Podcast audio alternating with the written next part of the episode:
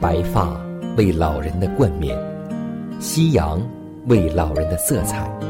生命的路上有主陪伴，夕阳不再会有孤单。每当想起你，夕阳无限好。每当想起你，想起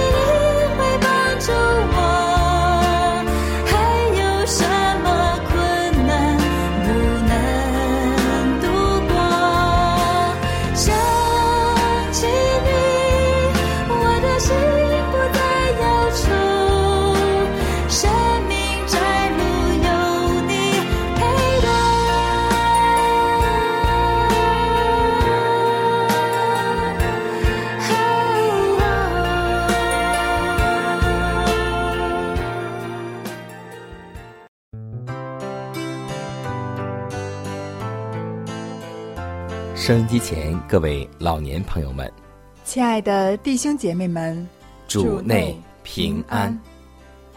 各位好，我依旧是你的好朋友佳南。大家好，我是晨曦，欢迎来到美丽夕阳。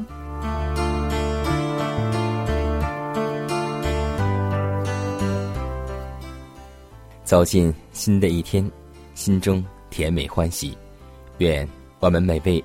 老年朋友们口中所发出的第一句话，那就是：“上帝啊，我感谢你。”经上记着说：“勿要谨守警醒，因为你们的仇敌魔鬼，如同吼叫的狮子，遍地游行，寻找可吞吃的人。”不知道当我们听到这句话时，我们是否能够想到这句话的作者是谁呢？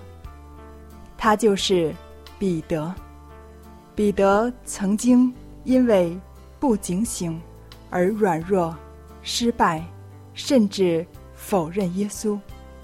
彼得这个人的性格直爽、可爱、热情而易冲动，他是使徒中的代表人物。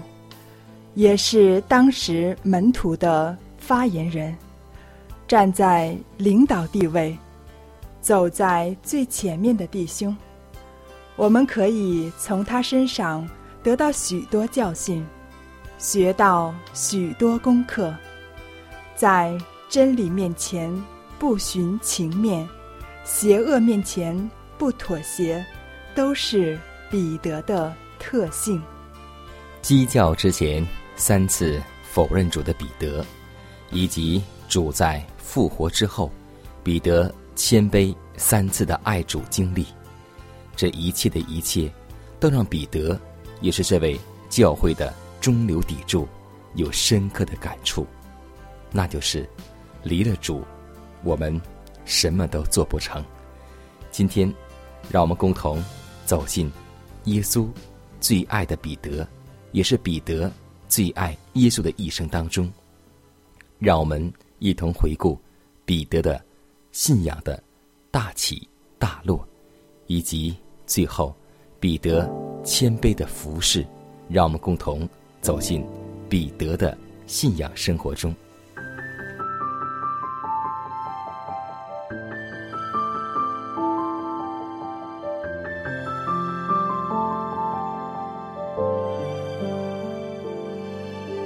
晚风习习，木长青，余晖荡漾，画晚年。彼得是一个心直口快的人，他讲话最多，问问题也问得最多。他的软弱，许多时候都是因讲话太快而得来的。虽然他撇下了一切来跟从主，三年中。他还是像一块顽石撞来击去。他自己也知道，有一次主吩咐他撒网，而得了两满船的鱼时，他马上伏伏在主脚前说：“主啊，离开我，我是个罪人。”但主耶稣来世的目的，就是要拯救罪人。就是要改变顽固的石头，成为上帝的磐石。因此，主反而呼召他，要使他得人如鱼。到最后，主复活了，彼得还带头再回去打鱼。这次主仍不灰心，三次问他说：“你爱我胜过这些吗？”又三次吩咐他，要喂养我的羊。主爱彼得，真是爱到底。在三年中，还有许多次显出彼得的愚昧和鲁莽。主在山上变相时，彼得是那么自私，竟想永远住在山上，不顾山下广大人群的需要。主告诉他们自己将要受害的情形，他马上出面拦阻，完全体贴肉体，不明白基督降世的目的。主为门徒洗脚，轮到彼得时，彼得不肯。等到主说：“我若不洗你，你就与我无份了。”彼得又要主不但替他洗脚。连头和手都要洗，显出彼得不明白真理。主快要被捉拿时，特别警告彼得要小心撒旦的攻击，要坚固信心。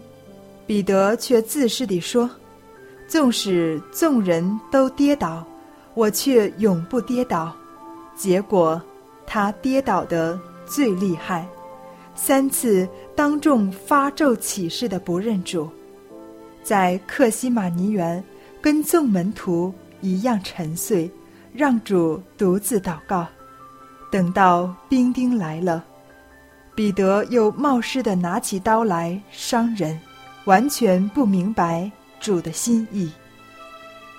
我们无需嘲笑彼得，因为我们。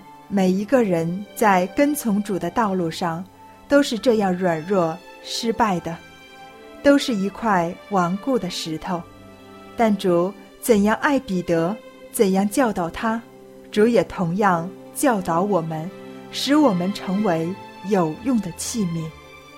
大卫打歌利亚的那五颗石子是光滑的，经年累月被风沙磨光的。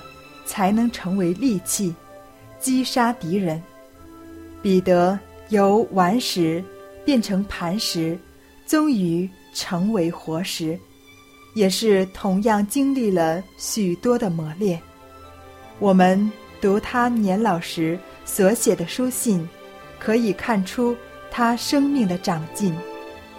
他说：“主乃活石，固然是被人所弃的。”却是被上帝所拣选、所宝贵的。你们来到主面前，也就像活石，被建造成为灵宫，做圣洁的祭司，借着耶稣基督奉献上帝所悦纳的灵祭。最终，彼得成为活石，一个有生命、积极的、对人有益处的。回想彼得一介凡夫，不学无术，交在主的手中，竟然成为使徒中的第一名。使徒行传前半部的重要人物，又写了两封宝贵的书信。他本不敢在使女面前认主，五旬节后却放胆在官府面前正道。以前。他鲁莽行事，砍掉大祭司仆人的耳朵。现在他讲的道能使三千人扎心，五千人悔改。他奉上帝的名能使死人复活，瘸子行走，甚至他的手帕、影子都可以医治人。他也有圣灵的智慧，识破虚假。审判罪人，他的书信中有许多是主再来的预言，成为我们今日末世的警戒与劝勉。向外邦人传福音，也是他开始的。最后，他为主的名光荣而牺牲了。当我们看到彼得的人生，我们似乎也回想起我们曾经的软弱与失败。但是，希望年老的我们能从彼得的身上获得教训，在行走天路上成为一颗有用的活石。年老的彼得不再急躁、自信、自高自大，而是镇静、沉着，并善于受教。这样的他，就能喂养基督羊群中的羊。也能喂养每一只羊。今天，你是否有急躁、自信、自高自大、自以为是的精神呢？耶稣怎样改变彼得，也能改变你。只要我们愿意来到上帝的面前，去寻得上帝的帮助，无论罪恶多么大的人，都能被上帝的真理。所感化，因为耶稣在十字架上所流的宝血，是为每一个人，为了你，为了我，让我们接受耶稣的宝血来洗净我们一切的罪恶。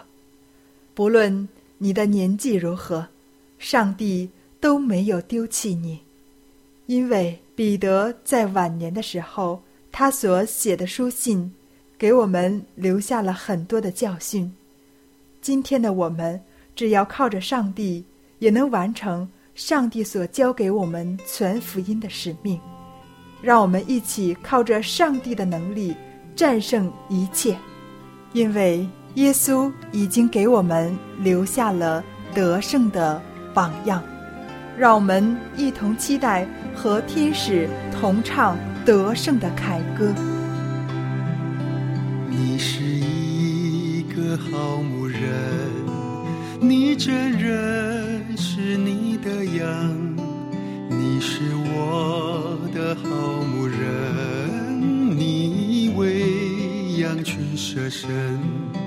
盗贼来偷窃杀害毁坏，你来自丰盛生命未来，你照顾羊群不离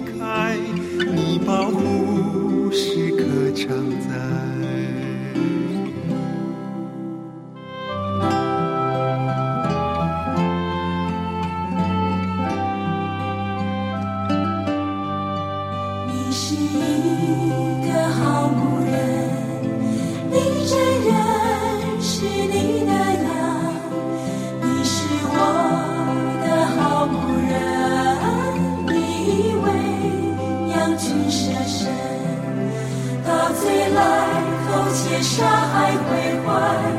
你来自丰盛生命未来，你照顾羊群不离开，你保护时刻常在。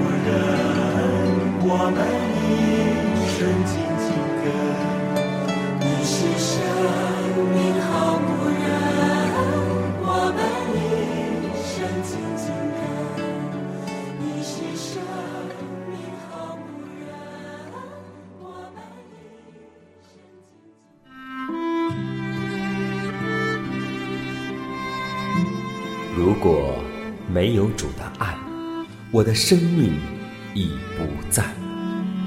如果没有主的爱，哪有我盼望的今天？我在母腹中，你已看顾。我在年老时，你仍怀揣。想起主的恩典，夕阳无限美好。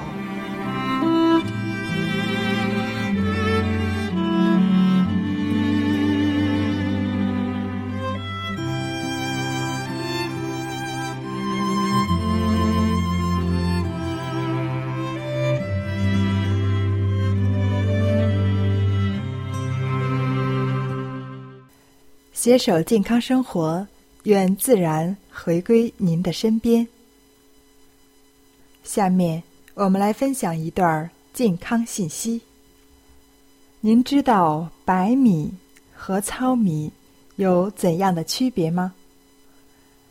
稻谷除去谷皮就是糙米，白米是将糙米再经过碾制除去糠层。和胚芽的部分而成，而只剩下胚乳、重要养分所在的糠层和胚芽的部分全被碾去。因此，一般人以为米和面粉越白越好，成为不正确的观念。白米不能发芽生长。而糙米是稻的种子，有生命力，所含有的养分能供发芽之用，可孕育一株稻苗。白米就不能办到。糙米的糠层和胚芽含有各种丰富的维他命和矿物质，所以糙米含有的食物粗纤维、半纤维质。维他命 B 一、维他命 E、磷、铁及钾等营养成分，比我们日常所食用的白米约高出二至四倍。所以，长期吃白米会令人疲劳怠倦、肩酸背痛和脚气病等。因此，以改吃糙米或是红米为宜。人们常常吃惯了白米，要换成吃糙米，也许要需要一段缓冲的时间。我们可以将少量的糙米掺在白米中，渐渐再加糙米的分量。糙米非常适应我们的胃肠，糙米中的纤维会促进排便，对文明病的预防十分有效。可说是文明病的克星。其实煮糙米饭并不困难，洗好后先在水中泡五个小时，浸泡时间可长一些，也可浸泡一个晚上。煮的时候所加的水要比煮白米多一些，但不必超过一倍。是个人喜欢吃软或硬的口味而定。用电饭煲煮熟后，可多焖一会儿，多练习几次，自然就能煮出香甜的糙米饭。如果要常常吃白米，又不肯改吃糙米或红米的人，需要补充白米比较缺乏的营养成分的食物，例如。多吃新鲜的水果、蔬菜、海带、紫菜、冬菇、芝麻、花生、黄豆、小米粥等等，为符合经济和促进身体健康，改吃糙米是非常有必要的。愿我们都能拥有健康的身体。心善。夸耀施舍的手，左右何必知道？你的善事心在暗中就好，天父看见必然回报。心善。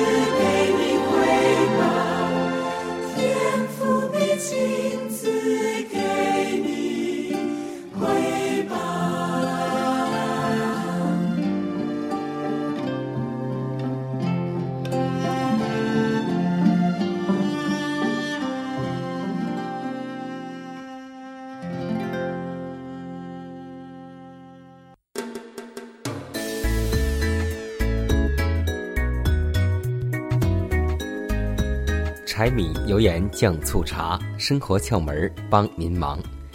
不知道收音机前的各位听众朋友们，您是否有近视眼，或是经常戴一些眼镜呢？夏天的时候，我们会出很多汗，眼镜呢很容易下滑，这是每个戴眼镜的弟兄姐妹会遇到的一个小难题。怎么办呢？江南来告诉您，我们可取用。两根橡皮筋，分别缠绕在眼镜腿的弯曲处，然后再戴上试一下。橡皮筋缠绕的位置以镜架与耳际结合处稍往后为宜。橡皮筋的功用呢，就是在于了增加了接触部的摩擦力，这样我们的眼镜就不会因为汗水而下滑了。这个小妙招。要给您带来一个很好的利用的机会，所以戴眼镜的朋友们，您一定要试一下。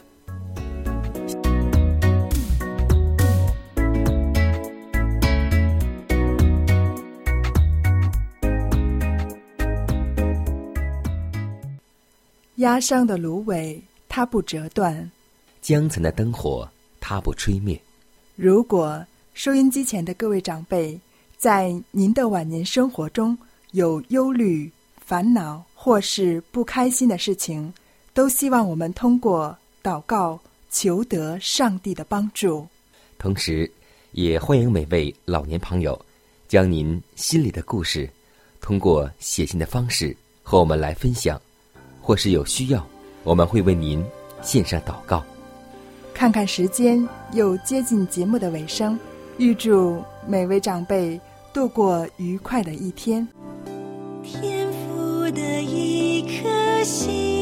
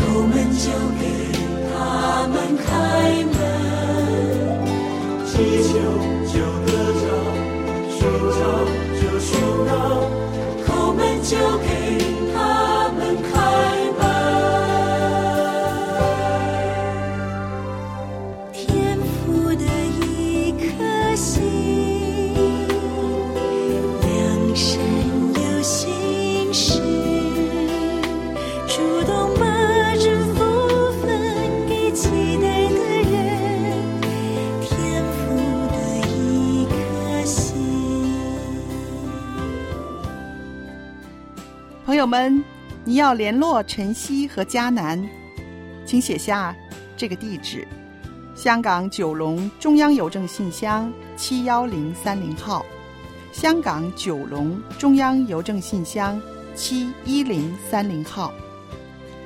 电子邮箱是晨曦，晨曦的汉语拼音 at v o h c v o h c 点 c n。